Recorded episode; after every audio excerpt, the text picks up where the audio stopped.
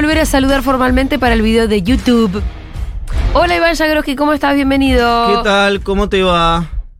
¿Todo bien? ¿Bien vos? Bien, bien, la verdad, mi mejor momento. Oh, Iván. Es cuando viene la- Arriba, viejo, vamos, vamos. Hay contact. ¿Hay contact qué? La chota.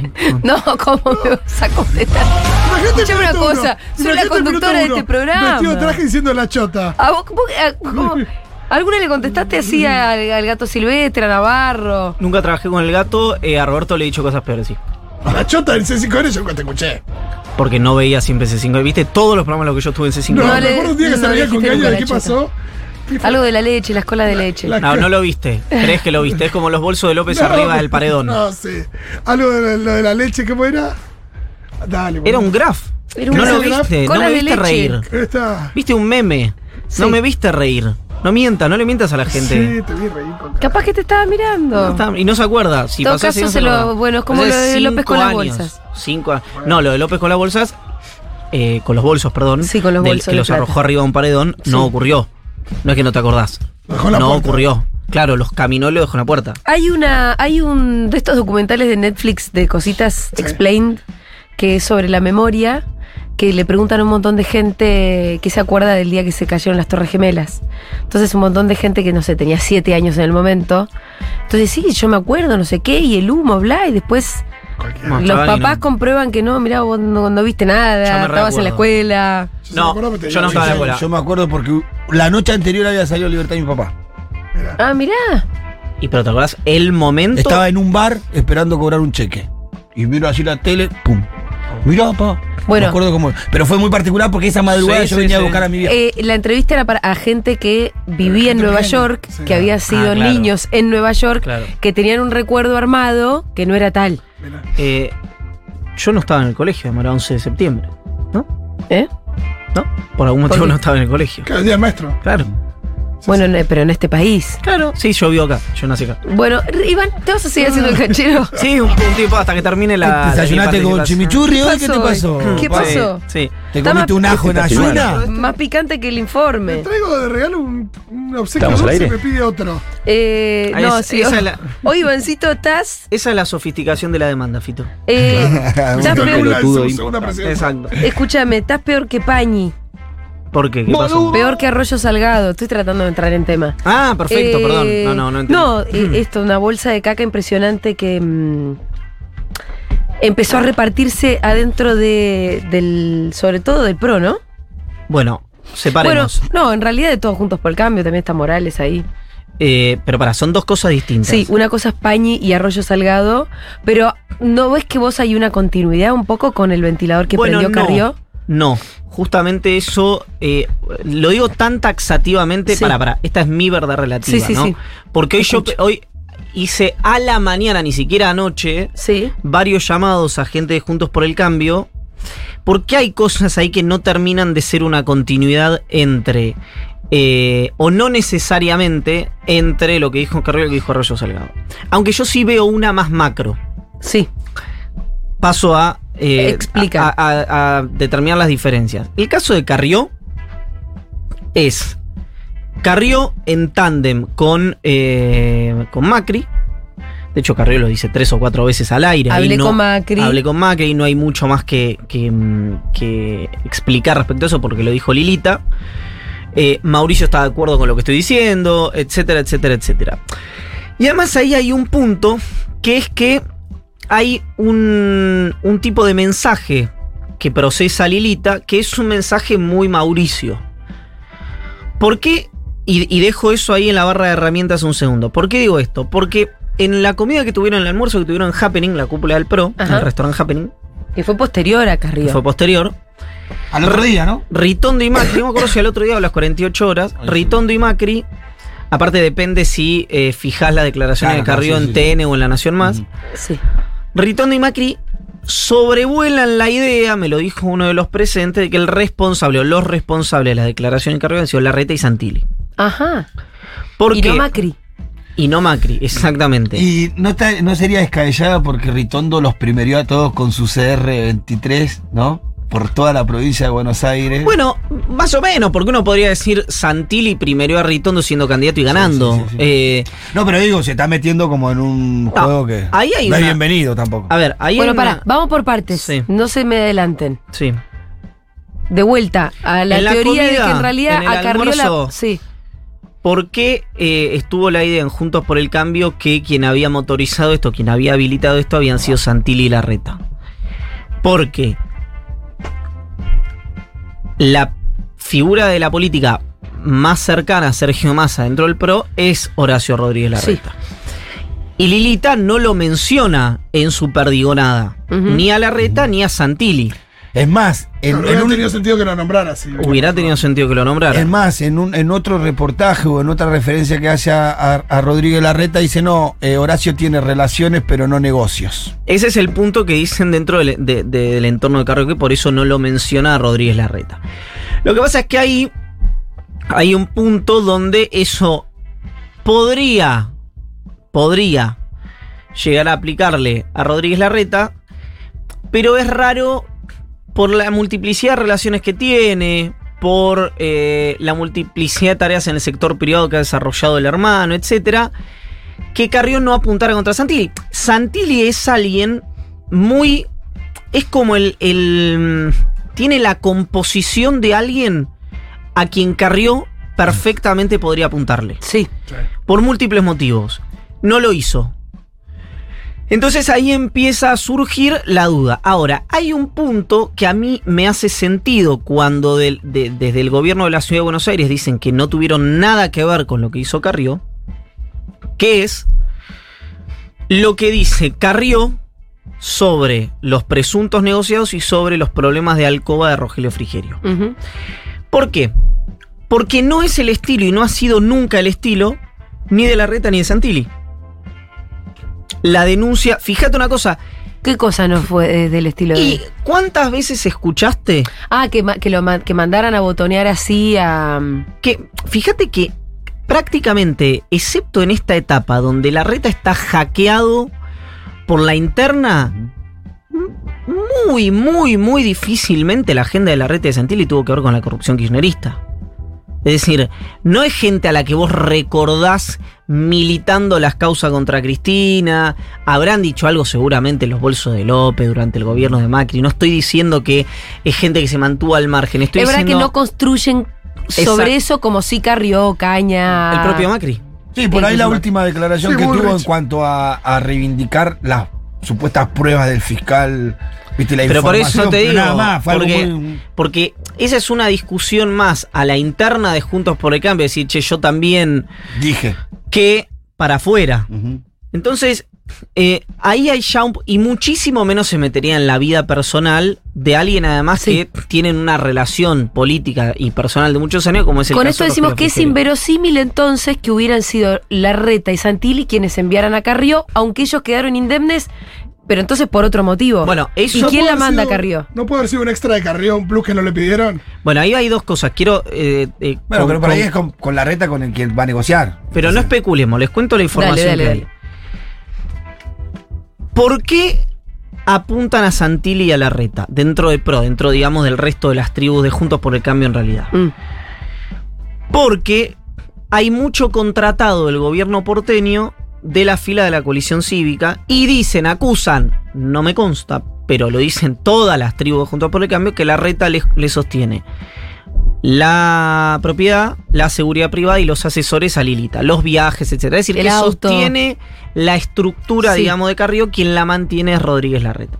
Entonces, ahí, ¿qué es? Bueno, no la manda, pero se eh, beneficia de salir indemne de la impugnación de Lilita. Y Lilita además no, no lo denuncia porque vive de él. Bueno, Lilita además históricamente ha tenido eh, esas impugnaciones selectivas. Después digamos, tuvo una ¿no? frase, Obviamente. una frase en cuanto a la relación con Rodríguez Larreta, Lilita, que fue que, eh, es textual, dijo, eh, no, Horacio se enoja para afuera, pero para adentro no. Estuvimos hablando. Así Bueno. textual fue la declaración de, de Carrió en cuanto a eso. Como que hizo un poco de show, pero no está enojado conmigo. Es que la reta sale tarde Mm. Claro. Y con un comunicado bastante día. lavado. y seguramente eh, disconforme, no porque no repudie la situación, digamos, la perdigonada de Lilita, sino porque eh, él no quiere enfrentarse con Lilita. Es decir, pa- para la Rita, Carrió es un activo. Para el resto de Juntos por el Cambio pasó a ser algo lastre. que tienen ahí en observación, digamos. ¿Por qué tuvo que contestar siendo que él no había ligado? Bueno, porque si... Si no era evidente que Claro. lo mandaba él. Si el único Por que más Una no especie lo- de sobreactuación. Pero por más que no. Acá hay un punto que es otra vez, que es. eh, es como. a- ayer pasa algo muy sintomático que, que te. Para mí cristaliza que no tiene que ver con la interna Ritondo Santilli, lo que cuenta Rollo Salgado y lo que amplía Carlos Pagni. Porque Pagni dice, como es indudablemente inteligente, aclara y dice: seguramente esto a Santilli le debe sacar una sonrisa. Lo, lo escuchamos en el editado. Ahora, no sabemos si le ponemos la lupa si no encontramos cosas iguales o peores de Diego Santilli. ¿Por qué dice esto? Porque en cada situación en la que hay una discusión interna de un dispositivo político, si vos contás algo de una de las dos partes, la mención inmediata o la lectura inmediata es que está jugando para la otra, o que la otra fue la que filtró la información o que operó esa situación. Por eso el rechazo. Es una cuestión, de- lo que estoy diciendo, discúlpenme, Sí, es dale, absolutamente elemental, digamos, Sí. ¿no? Sí, pasó a Aníbal Fernández y Domínguez con Tinelli. ¿Qué había pasado? Que, que te acordás cuando estaba cerrando la campaña que Domínguez y Coso fueron al programa Marcelo Tinelli y Tinelli la jugó ahí muy fuerte en Con- ese sentido. ¿Con quién jugó? Con Domínguez y, y. ¿Cuál era el intendente de la Espinosa. Matanza? Espinosa. Ah, ok. Y ahí bueno, quedó como. bueno, el punto es que em, si no fueron Larreta y Santilli, pero Larreta y Santilli tienen como para el resto del pueblo la presunción de culpabilidad en lugar de la presunción de inocencia, uno tiene que explorar por fuera de las fronteras de PRO para ver qué piensan el resto de los dirigentes. Bueno, yo lo que estuve hablando con el entorno de Gerardo Morales es que Morales dice que Horacio se hace el sonso, como siempre, Mm. en todo, pero que esta es una jugada clásica, clásica, clásica de Mauricio. Ajá.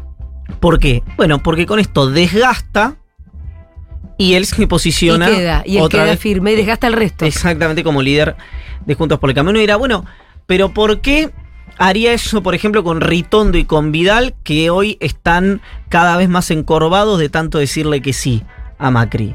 Bueno, porque es, al- dos. Sí, sí, es sí. alguien sin patria ni bandera, el hombre, y que además, eh, como dice el dicho, y en la cabeza de Macri debe ser así, Roma no paga traidores. Eh, los que el 7 de febrero de 2020 lo llamaron para el cumpleaños ocupan un lugar en la psiquis de Macri y los que hablaron del plan B y, dijeron, se cansaron de decir en privado que Macri era el pasado, ocupan otro lugar en el Sí, exilio. o, o que, en- o que en público también dijeron, yo me veo presidenta. ¿Quiénes son? eh, Eh, Te quería preguntar eso, como hoy en la cabeza de Macri, ¿quiénes son para adentro sus principales eh, rivales? Te- Déjame reformularlo. Rivales Sí. no tiene. Bueno, Porque Macri sin- is the one. Exactamente. Sigue siéndolo. Macri Porque es es el dueño. Macri es el, sí, es el que más votos tiene. Digamos, dueño o no dueño, es el que va a una interna juntos por el cambio y la gana. Sí. Fin. Sí, sí, eso está claro. Eh, Al Ah, mismo tiempo, tal vez tiene imagen negativa más alta que otros, con lo Tiene cual como sí. un poco la lógica eh, parecida a la de Cristina. exacto. Un piso alto y un techo bajo. Una imagen negativa muy alta, pero una intención de voto, para una imagen positiva que casi toda esa imagen positiva es fidelización. Mm. Es decir, es voto. Claro. O sea, no pasa con el resto de los candidatos. Lo- el, el caso que menciono siempre es muy gráfico, pero es aburrido ya. Es Roberto Lavagna en las elecciones de 2019. 75 puntos de imagen positiva, Ah. Sí, 5 puntos sí. de votos. Claro. Eh, es un extremo, pero es muy gráfico para explicarlo. Sí, sí, la diferencia entre una variable y la otra. Exacto. Entonces, Macri lo que tiene hoy, lo que ve él adentro es, si juego gano, la interna, Claro. y empieza a ver por los números del gobierno, tanto Macri como Patricia Bullrich, una situación que dentro de los números que ellos manejan, que es ya no solamente gano la interna, puedo ganar Puedo la ganar la general. general. Depende de quién sea el candidato y cómo esté el gobierno, obviamente. Estábamos hablando con la foto de hoy.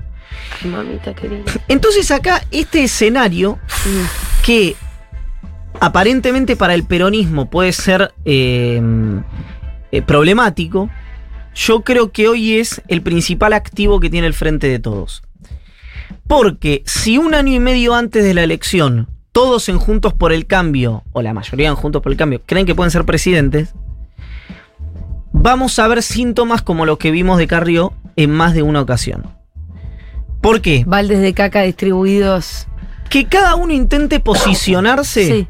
Operando al otro. en función de sus propios intereses, mirando las elecciones de 2023 y no toda la previa a las elecciones de 2000 de 2023. Ahora- la única persona que escuché hasta el momento prudente y sabia respecto a esto fue Miguel Pichetto, Sí, bueno. que dijo no subestimó el poder del Frente de Todos, que debe ser el único, junto con Morales, calculo que es otro sabio en este caso, pero de comité, que dicen, che, ojo que estos señores, en su peor momento, chocado, con las escuelas cerradas, con la inflación galopando, con los eh, con desempleo, sacaron 30 puntos a nivel nacional. Es decir, ese es un piso para el frente de todos. Alguien que tiene un piso de 30 puntos a nivel nacional es indudablemente competitivo. Mm.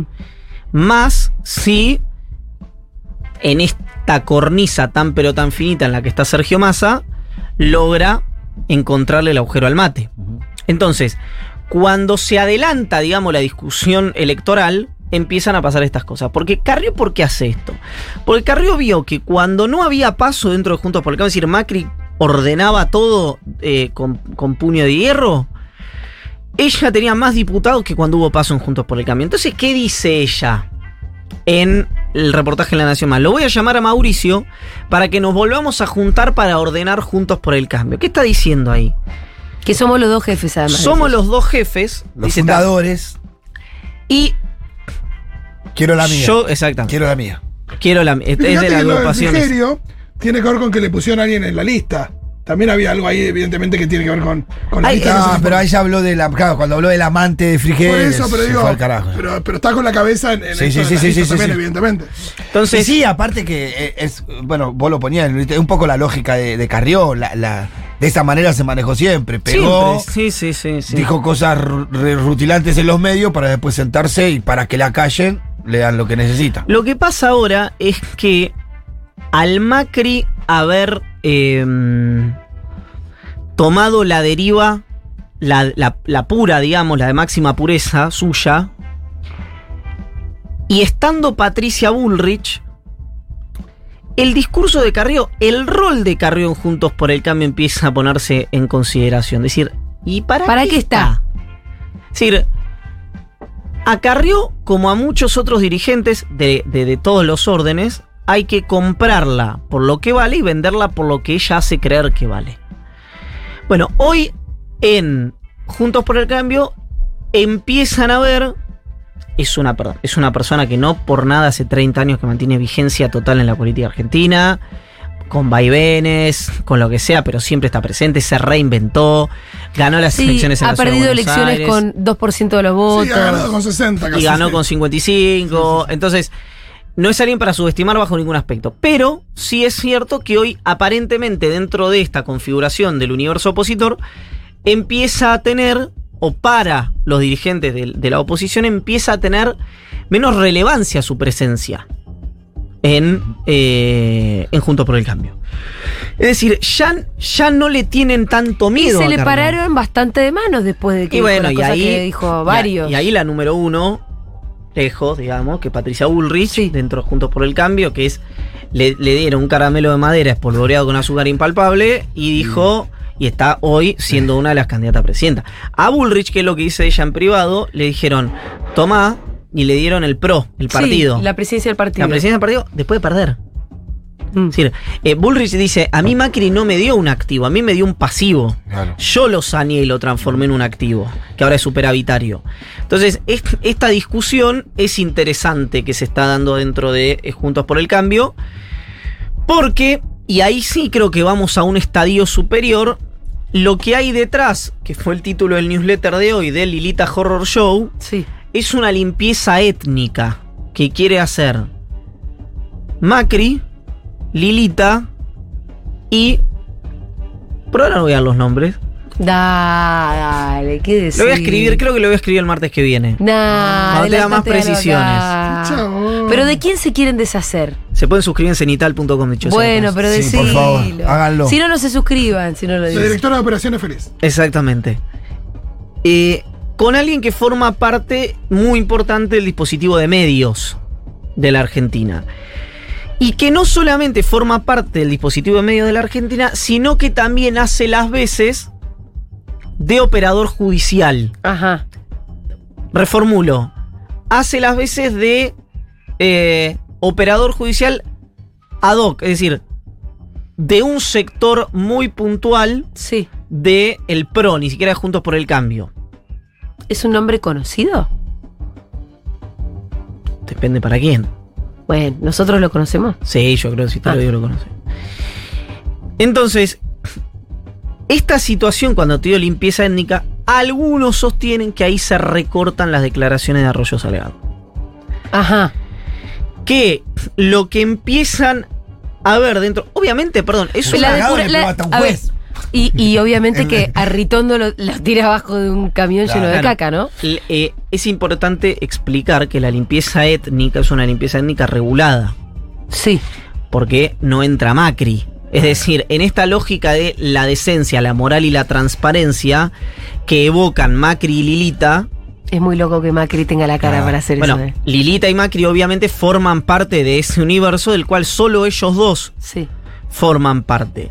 Y entonces pueden empezar, y esto obviamente no es por un tema ideológico, por un tema de principios, sino que es para debilitar al resto de la... eh, La dirigencia de, de Juntos por el que tiene relación con Massa. Claro. Es decir, Lilita realmente, a mi juicio, sobreestima, pero olvídense de mi Sí. Cree que Massa le puede generar un problema muy importante a Juntos por el Cambio. Por eso apunta contra identifican como el posible candidato. Morales, amigo de Massa. Ritondo, amigo de Massa. Arroyo Salgado, por esto yo creo que lo de Arroyo Salgado se recorta sobre esto porque cuando vos te fijas a quién menciona, menciona Escapola, el fiscal al que se ha vinculado con eh, los Massa, el, Sí. el fiscal eh, acusado, o mejor dicho, lo ha vinculado Carrió en su momento, a Ritondo y nombra a dos personas muy cercanas a Ritondo, como Marcelo D'Angelo y... eh, Que fueron asesores en el. Ministerio de Seguridad en la provincia Así es, y abogados de narcos también. así es. Abogados, o sea, eran funcionarios del Ministerio de Seguridad, luego fueron abogados de policías narcos, cuyos jefes eran ellos cuando Sí. estaban en el Ministerio de Seguridad, institucionalmente. Claro. Arroyo Salgado igualmente tiene una interna con Roquetti hace muchísimos años por una causa muy, muy, muy puntual. Y después, pero fíjate qué interesante porque cuando ves el reportaje completo que le hace José del Río en La Nación, Marcelo D'Angelo sí estaba en el universo mencionado por Arroyo. A Roquetti ella lo mete. Dice, vos vení para acá. No. La narración de Arroyo Salgado iba fluida hasta que dice, y en una causa Sí. me recusó un asesor de Ritondo en una causa de representante de futbolista que Marcelo Roque. Es decir, lo trae. No estaba, no fluía, no era natural. Ahí, Claro, como que saca el tema y nada que ver. eh, el de Roque, exactamente. Ahí es donde se puede empezar a, a ver si, respecto a tu pregunta, yo te dije inmediatamente no. Y hago todo este recorrido para decirte ahora, tal vez. Sí. se puede ver la. Ahí sí se puede ver una, un hilo invisible que una de esas dos cosas. Vos me decís, deliberado, armado en una mesa de arena como si fuera un tech, tal vez no. Pero el resultado es el mismo. Es un poco, por eso es que desde mi lugar, que es mucho más distante con la política y la rosca que el tuyo, de alguna manera uno lo ve como un poco parte de lo mismo, eh, parte de una misma interna en un punto. Pero hay algo que mucho más básico que todo esto que todavía no me queda claro. ¿Por qué Carrió lo hace zafar a la reta? Que es el más amigo de Massa. O al menos el que tiene una relación muy vinculada de allá del ANSES. Es Drew Barrymore como si fuera la primera No, vez. puede ser que me lo hayas No, explicado. O sea, literalmente hablamos 10 minutos de esto. Chicos, No, perdón. ¿qué, eh, Hay Pero chicos, entonces Hay sintetizalo, de la boludo. coalición Chico. cívica en el, en el- ¿qué hacemos? Hay mucha gente de la coalición cívica en el payroll de la ciudad. ¿Qué, eh, Diego, qué Ahí está, ahí está, tenés razón, tenés razón, solo porque le pagan. Está bien. Bueno, hay un El acuerdo chofer. político. eh, Está bien, ya, ya. Perdón, estoy distraída. Sí, no sí, no, buen está bien, día. lo No, dijiste. no, pero, o sea, yo, te traje la, yo te apoyé la manzana en el escritorio ahora. eh. Gracias, Fito. Vos sos un botón, Fito. Eh, atento. No, pero aparte dije. eh, Es que de pronto con tanto dato y con el big picture se me había ido ese detalle porque la verdad que es muy mundano al mismo tiempo. El- la explicación. es que no. no Cuando lo vos pensás en los términos No, no, casi, no, viste, no. de estratégica y táctica. Vos lo sé qué. reducís al chofer y a los contratos. No, pero esos 30 Vos años que vos hablas de. Carrió en la política Sí. están apoyados en acuerdos de este tipo, me imagino también, donde, donde ella tiene toda una estructura que en algún lado se tiene que apoyar. Obviamente, pero lo que yo creo es, ese es el argumento que da el macrismo, digamos, para decirlo rápidamente. Hay también, obviamente, una, una sociedad política. Y entre aparte la hay legisladores de la coalición cívica de la legislatura que hacen al bloque Juntos por el Cambio, que hacen la mayoría también. Bueno, obvio, como Va en el mucho Congreso más allá. Nacional. Está bien, hablemos de la, la sociedad Ahora, política. ojo, sí, pero la ciudad influye mucho más que inclusive en el Congreso Nacional. Eh, fíjate una cosa que Carrió anuncia ayer que sus legisladores iban a votar en contra de la extensión del acarreo, de, de la extensión, perdón, de la concesión de las grúas Sí. En la Que es el choreo más grande hoy que anunciaron en la mo- ciudad. medidas. Bueno, eso iba en contra de lo que iba, de lo que proponía el bloque de Rodríguez Larreta, y por eso el gobierno de la ciudad toma la concesión hasta que haya una nueva licitación, para evitarse El esta es escándalo. mi verdad relativa, el escándalo político que Sí. podría significar eso. Ahora, le, eh, qué bronca que da la impunidad en realidad, porque. ¿Vos le decís a Para cualquiera? Lilita, calmate, ¿Eh? Lilita. Para. No, no, pero. Porque Lilita decide si esto es un escándalo o no es un escándalo, cuando en realidad los datos deberían Sí, claro. generar el escándalo. Bueno, ¿Me explico? eso, sí, Una concesión de 50 lucas. Esto a mí no, no me cierra. Cuando el acarreo te sale 6. No, no, no, está, eso está claro. Lo que quiero decir es, Pero Lilita es la que decide si esto es un escándalo, si sigue adelante, si lo destapamos, bueno, no lo destapamos. pasa en todos lados. Sí, no, no, decide si Macri no es un contrabandista. no con la corrupción, pasa con otras cosas. Es decir, eh, Cristina decide qué, qué cosa es un ajuste o no si la medida es la misma también. Y va a decir, che, ¿por qué? Y bueno, porque se lo ganaron. Se lo ganaron. Es gente que se lo ganó. Cristina gana elecciones desde que yo tengo 14 años, digamos. Eh, que a mí son cosas muy difíciles ganar elecciones en este país. Y Lilita se reinventó con, a mi juicio, una manera de hacer política muy tóxica, pero que la transformó en alguien eh, muy importante. Sí, pero hay, hay una diferencia que es lo que hablábamos hoy, que son las consecuencias, ¿no? Si todas estas declaraciones le dijera a alguien del frente de todo, seguramente las repercusiones y las consecuencias de esas declaraciones serían muy Absolutamente. profundas. O sea, en Sí. tres días se tiraron con corrupción en el, en el bajo autopista, con fuga de divisas, enriquecimiento ilícito y un montón de Y que vos te, te Salgado, preguntás cómo. Arroyo Salgado, narcotráfico. Y nadie Vos te hizo nada, no, o sea, y vos te preguntás como- cómo puede ser porque pueden. Claro, Se pueden operar con cosas así de densas porque no habrá No ningún juez después. investigándolo. No, y, mm, y Es insólito. No, y- porque dentro del frente de todo, digamos, la- las internas tienen que ver con esto. eh, rumbo económico. rumbo económico, decisiones eh. políticas. Nadie se anda tirando con corrupción por la cabeza. Pero ellos porque pueden. Porque después no va a pasar nada. Tuvo que vos que- dijiste Domínguez Aníbal. Esa interna, ahí sí hubo acusaciones Sí. cruzadas de Sí, pero fíjate narcotráfico. que queda, queda, Sí, Bueno, queda hubo marcado. operaciones muy marcadas, sí, sí, sí.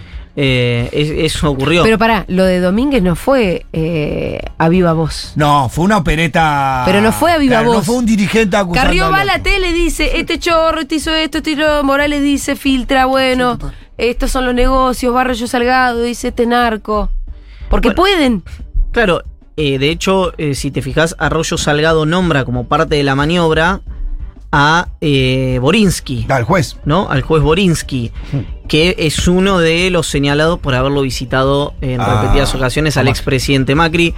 Eh, bueno, Sí, ahí me, me parece que como un poco que a Roger Salgado se le fue más para allá y metió un juez, ya que estamos, ¿no? No Bueno, sé si además- estaba tan programado la incor- incorporemos al juez. Pero pe- piensen ustedes también que Sandra Arroyo Salgado además es una jugadora ella, Sí, digamos. claro. ¿no? Es decir, ya pasó de ser la que ordenó la, extra- la extracción compulsiva de los ADN de Felipe y Marcela Noble Herrera. ¿Sí se acuerdan ese momento en el que Sí, el kirchnerismo decía que eran hijos de desaparecidos? Sí.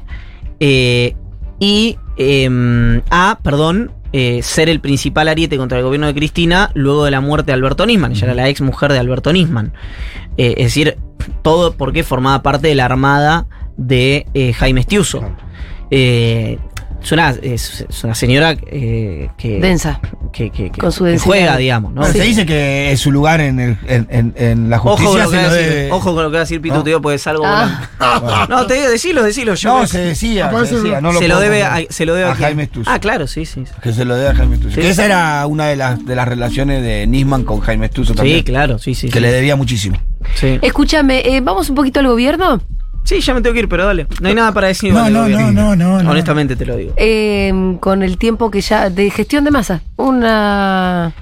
Eh, por ahora, Mucho ruido y pocas nueces. no. eh, generó las condiciones para ver si esas. con- las condiciones para ver si se materializan Sí. esas, eh, digamos, esa Dólares, preparada de esas terreno. dólares. Claro, dólares. Hola. Eh, yo lo contaba hoy, hay un eh, probablemente mañana, yo dije mañana, supongo que sea antes del viernes, se, eh, se puedan, eh, podamos ver la, la- el- la primera liquidación en este caso. Los un- primeros mil millones de dólares, Exacto, según un vos. mecanismo financiero que tiene unas letras, tiene emitido el Banco Central y con eso, Mm. no importa, mil palos, los primeros mil palos que tiene Massa, después va a Estados Unidos a ver si Claver Carón Sí. destraba los 500 palos del BID. Y bueno, y esto es escalón por escalón Claro, también. Y ahí, eh, con estos pasos que se dan en forma de dólares Ujú. Y una, unas reservas más robustas, de alguna manera frenás un poco la corrida. No, igual todavía falta muchísimo Sí. para decir que las reservas están robustas. Robusteces. Sí, ro- ro- Bueno, por ahora en realidad lo que está haciendo es la muerte.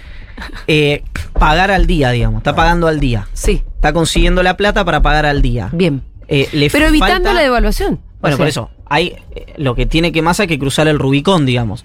Hay que ver si logra evitar la devaluación, que es algo que si vos me decís a mí, che, tenés 10 pesos, ¿cuánto jugás que Massa va a poder evitar la devaluación? Te digo, dos. ¿En serio? Y sí. Pero te pensás, cuando yo encho la paciencia que se necesitan dólares en el Banco Central, que pues me gusta, me gusta. Yo, yo o sea, tengo un hobby que los martes voy al Banco Central y le digo a PC, che, me abrí la cosa y quiero verlo. Porque la- las reservas líquidas no están ahí, ¿viste? Hay 400 dólares, me gustaría verlo así, me lo mostrás, dale, Josh. No, es para evitar devaluación. Pero bueno, en algún momento acá, alguien adelante mío, eh, no importa en qué transmisión, dijo, no es acá, claro. Ah, pensé que nos estaba tirando no, no, ¿Qué nosotros. dijimos? Ya está No, no. recopilando ¿Qué qué, carajo dije. No, No, yo yo eh, hace un año y medio, en, en- más o menos en la etapa electoral, eh, hablé mucho de las reservas del Banco Sí. Central y dijo, qué pocos creativos que son, eh, que se ponen los periodistas a veces, que solamente, que la única variable de análisis de la economía son las reservas del Banco Central. Yo, eh, argentino. ¿Qué- y qué- ¿A quién le pasaste vos sos esa más factura? rencoroso, son más ¿A quién le rencorosos que Macri, factura? boludo. Y pero vos pensá una cosa. ¿A quién le Ahora pasando le la paso, factura ahora le paso, le paso la factura a los oyentes de esta radio. Uh, ¿Cuántas no con la veces- gente que se No, no, pero es verdad que, que si ¿Cuántas hay alguien que veces- viene machacando con eso hace Sí, mucho. sí. sí. ¿Y qué era? es algo que tenés en común con Cristina, y Ivancito. que sí y que y que era eh, un ortodoxo un esto un lo otro eh, y ahora estamos diciendo che ojalá entre un dólar en la reserva central y bueno si nos hubiéramos acordado hace un año y medio no cuando estamos al borde del precipicio ahora los funcionarios de energía dicen que es necesario segmentar ahora bueno Igual le jugabas bien. 8 pesos a Massa. Sí. qué cosa No, Massa no hubiera estado, digo, si nos hubiéramos preocupado ¿Dos pesos le jugás? dos pesos de juego que no devalúa Sí. Dos de Ah, diez. Pero no porque le tenés poca fe a Massa, sino porque. Pero no, porque las condiciones objetivas, digo, no es eh, Copperfield, eh, las condiciones objetivas eh, a mí me muestran que es muy, muy difícil que el gobierno pueda evitar una devaluación. Podemos ir renovando este índice viendo qué, qué número juega Iván los sucesivos No, martes. no, me hace mal. Salvo que Pero antes no escuchá, la devaluación. vos a, a la devaluación la llamás, o estás hablando de una devaluación. Un la- deslizamiento hacia el alza del tipo de cambio. Una, una más administrada, más tranquilita. Me encantan esas palabras, esas, esas palabras Mansur, esas palabras. Sí, no sé. esas- No estamos hablando del famoso shock devaluatorio. No sé eh, cuánto, porque ahí eh, varían mucho las eh, los análisis de los economistas. Lo que digo, vos, mi- mi- ¿Algún economista te dijo cuál sería un dólar, el precio del dólar? Porque vos tenés un blue. no, voy- no, eso yo no lo voy a arriesgar y no, no quiero No, pero más o menos nadie te dice eso. No, el- Porque el viste que en algún momento decía ahí el dólar más o menos debería estar en tanto. No, hay una cuenta muy, muy rupestre que se hace, que es dividir la cantidad de. Bueno, una, una cuenta que se hace eh, para ver cuánto debería estar el tipo de cambio. Eh, lo que digo es. eh, lo único que digo Sí. es que a mí me cuestan ver las condiciones objetivas en las condiciones objetivas que hoy el gobierno, digo Massa, porque es el ministro de Economía, pero digo Massa, Pese, Alberto, Cristina, quien vos quieras, pueda evitar una devaluación. Eh, después, si esa devaluación es del 15, del 20, del 30, del 50, si es administrada o no es administrada, si la hace el gobierno, si la hace el mercado, si la hacen con contención o la hacen sin contención, si es a la Kisilov o es a la Macri, no sé, lo dirá el tiempo que es un gran ordenador. Muy bien, y recuerden, niños y niñas, esta columna está siendo filmada y es subida y estrenada esta misma noche. Así que suscríbanse, denle like, compartan, pongan comentarios, no pongan comentarios de mierda. O sí, también, ¿por qué no? Libertad de expresión. Bueno, Bueno, si pueden comentar de mierda, saben que Iván es muy Escúchame, rencoroso. hay un chico. No, Iván es muy rencoroso, Hay un Se ¿eh? va a chico- acordar de vos, eh. Hay un grupo de economistas, entre ellos hay un chico que hizo fundraising para hacer pan, eh, para ponerse una fábrica de harina, un pan durante el gobierno de Macri, quebró, se tuvo que ir a Paraguay, eh, porque apostó al consumo interno durante el gobierno de Macri, si no parecen ser una luz en, en Sí. materia de negocios, pero que son están muy atentos a la, a la columna y si las críticas siempre son bienvenidas. Es como decía, eh, bueno, ya saben quién, eh, no estoy de acuerdo con lo que dices, pero daría mi vida por tu derecho a decirlo. Sí. Es rarísimo. Y vaya creo que hasta el martes que viene. algo voy a buscarte. Me mata como te por